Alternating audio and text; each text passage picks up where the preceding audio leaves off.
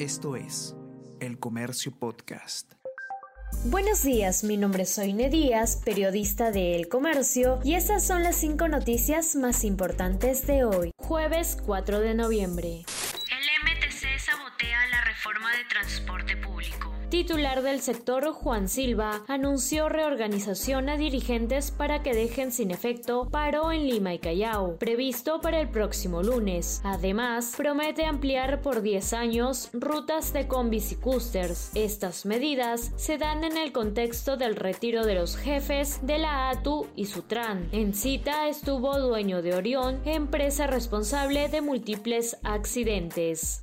Bancadas esperan más explicaciones para al gabinete. Mirta Vázquez se presentará hoy ante el Pleno del Congreso en busca del voto de confianza. La votación de Acción Popular puede ser decisiva. Bancadas indican que Primera Ministra debe abordar el repunte de conflictos sociales, la paralización de Antamina y la presencia de militares en las calles.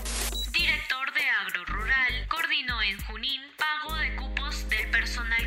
Chats vinculan a Rogelio Guamaní Carvajal, recientemente nombrado director de Agro Rural, en caso Los Dinámicos del Centro. De acuerdo a una conversación de WhatsApp del pasado 3 de febrero, se evidencia que funcionario coordinaba pago de cupos exigidos al personal CAS del gobierno regional de Junín que eran destinados a campaña de Perú Libre. Presidente Pedro Castillo brindará informes sobre los primeros 100 días de su gestión. Mandatario Pedro Castillo brindará un informe sobre los primeros 100 días de su gestión desde que asumió el poder en julio pasado. Así lo anunció la jefa del gabinete ministerial Mirta Vázquez. La referida actividad oficial se desarrollará en la ciudad de Ayacucho el próximo miércoles 10 de noviembre. El retorno a las aulas.